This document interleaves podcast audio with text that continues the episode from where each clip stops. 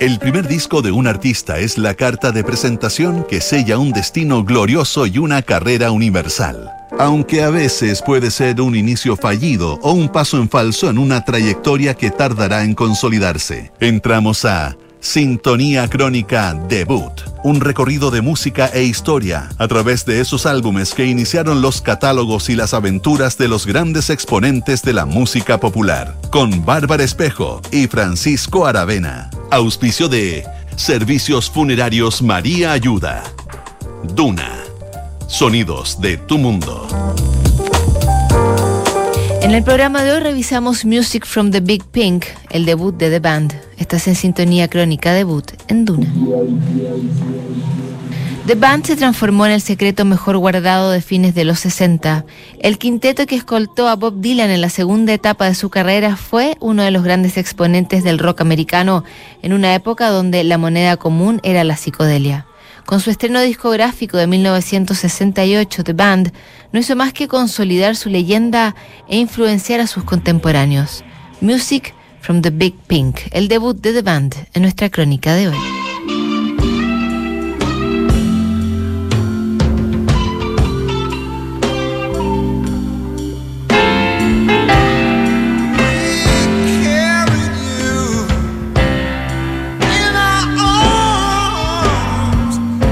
Bastó poco tiempo a The Band para incrustarse en el corazón de la música popular americana y convertirse en uno de sus grandes exponentes. Cuatro de sus cinco integrantes eran canadienses y formaron parte de esa brillante generación que también incluyó a Neil Young, Johnny Mitchell y Stephen Stills. Con un nombre sencillo y unas canciones que desafiaban el sonido del momento, The Band supo ganarse el aplauso del público y, más importante, la admiración de sus pares. Los inicios de The Band se remontan al final de la década del 50 cuando el rock and rollero sureño Ronnie Hawkins armó una banda para acompañarlo en sus recitales. Con el nombre The Hawks, la formación decantó en cinco nombres que después brillarían con luz propia. El guitarrista Robbie Robertson, el bajista Rick Danko, el baterista Levon Holmes y los dos tecladistas Richard Manuel y Garth Hudson. Salvo por Holmes, que era nacido en Arkansas, The Hawks era una banda canadiense, pero al escucharlos parecían criados en la más pura tradición del rock de inspiración sureña.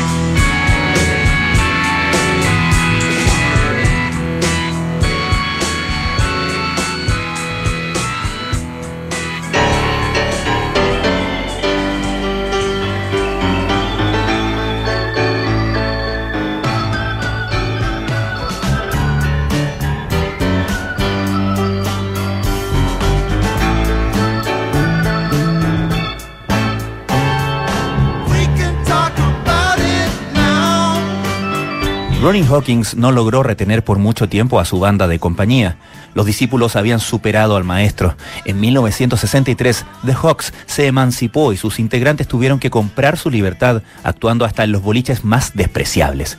Fueron años de carretera donde iban afinando sus presentaciones mientras sobrevivían con unas pocas monedas. Robertson y compañía eran un grupo de virtuosos que sacaban conejos del sombrero. Todos podían tocar más de un instrumento y salvo Garth Hudson, dominaban el micrófono, mientras cambiaban de nombre y vivían como nómades buscando lugares donde tocar.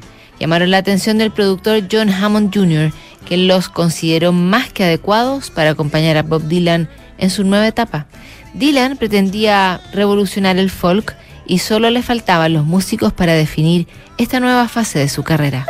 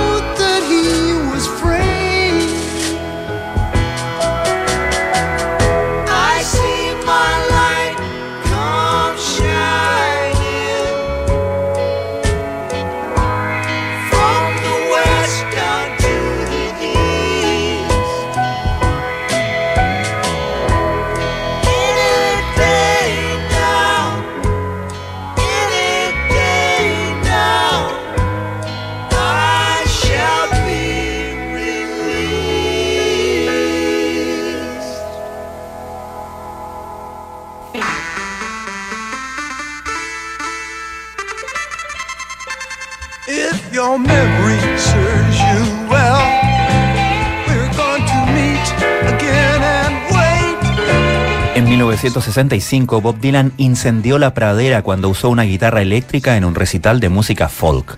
Abucheado por la audiencia, Dylan desoyó a los puristas y se fue de gira a Inglaterra con su nueva banda de compañía.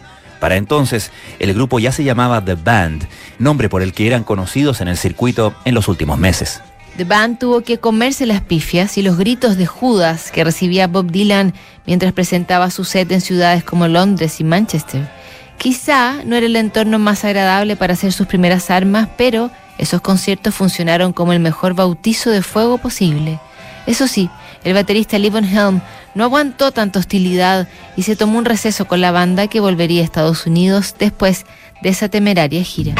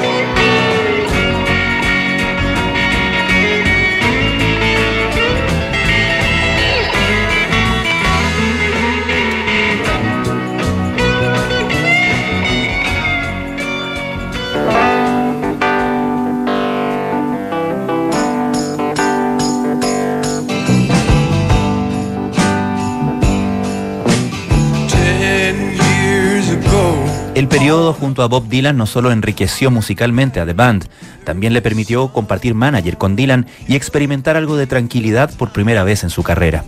Albert Grossman, el manager, les consiguió una casa en la localidad de Woodstock, Nueva York, cerca de donde se había radicado el propio Dylan. Ahí, The Band volvió a reagruparse con todos sus miembros y comenzaron un generoso acopio de canciones para materializar su primer disco. La casa de paredes rosadas era un entorno privilegiado para componer y armar su repertorio. The Big Pink, tal como la llamaban, permitió que The Band encontrara su estilo que estaba en la vereda opuesta de lo que sonaba en ese momento. Mientras el folk rock y la música psicodélica configuraban la banda sonora del hipismo, The Band apelaba al estilo conocido como americana, una vuelta a las raíces cocinadas con rock, gospel, country, soul y folk enquistado en el sur profundo de Estados Unidos.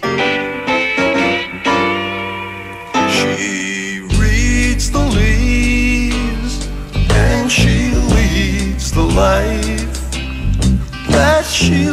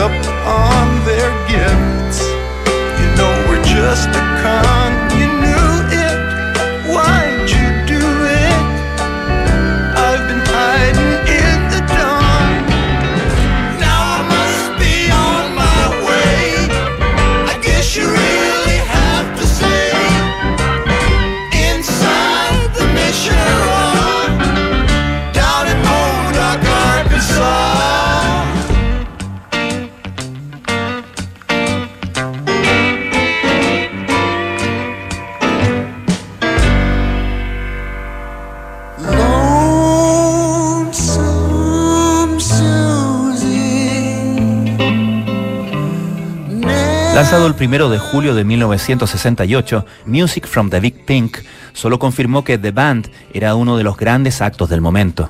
El disco grabado entre estudios de Nueva York y Los Ángeles no fue un gran hito comercial, pero sí pegó a nivel cultural.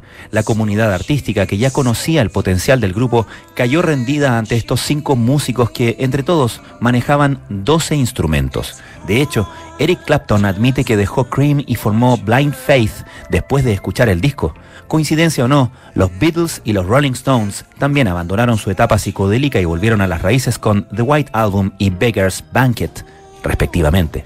La pieza central de este trabajo fue compuesta por Robbie Robertson, quien siempre ofició como líder y director en las sombras de la banda. The Wait, con su trasfondo bíblico, sus personajes y su estructura, se convirtió en un himno que trascendió su autor y que se perpetuó en las voces de Aretha Franklin, Joe Cocker, Grateful Dead y los Staple Singers, entre otros. El 9 de agosto pasado, cuando se cumplieron 55 años de la edición de Music from the Big Pink, Robbie Robertson falleció en la ciudad de Los Ángeles después de una larga lucha contra el cáncer de próstata.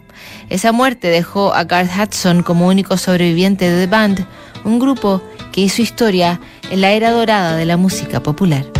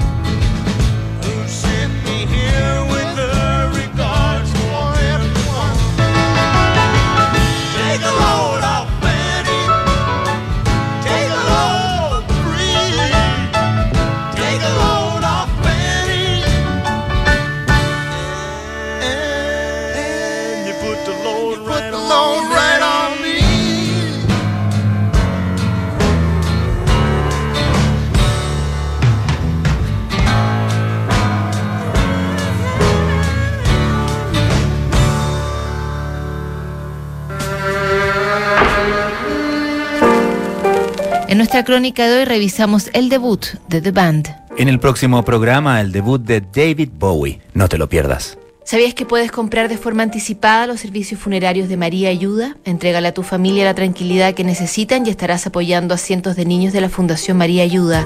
Convierte el dolor en un acto de amor. Cotiza y compra en www.funerariamariaayuda.cl. Siguen aquí los sonidos de tu mundo. Estás en Duna 89.7.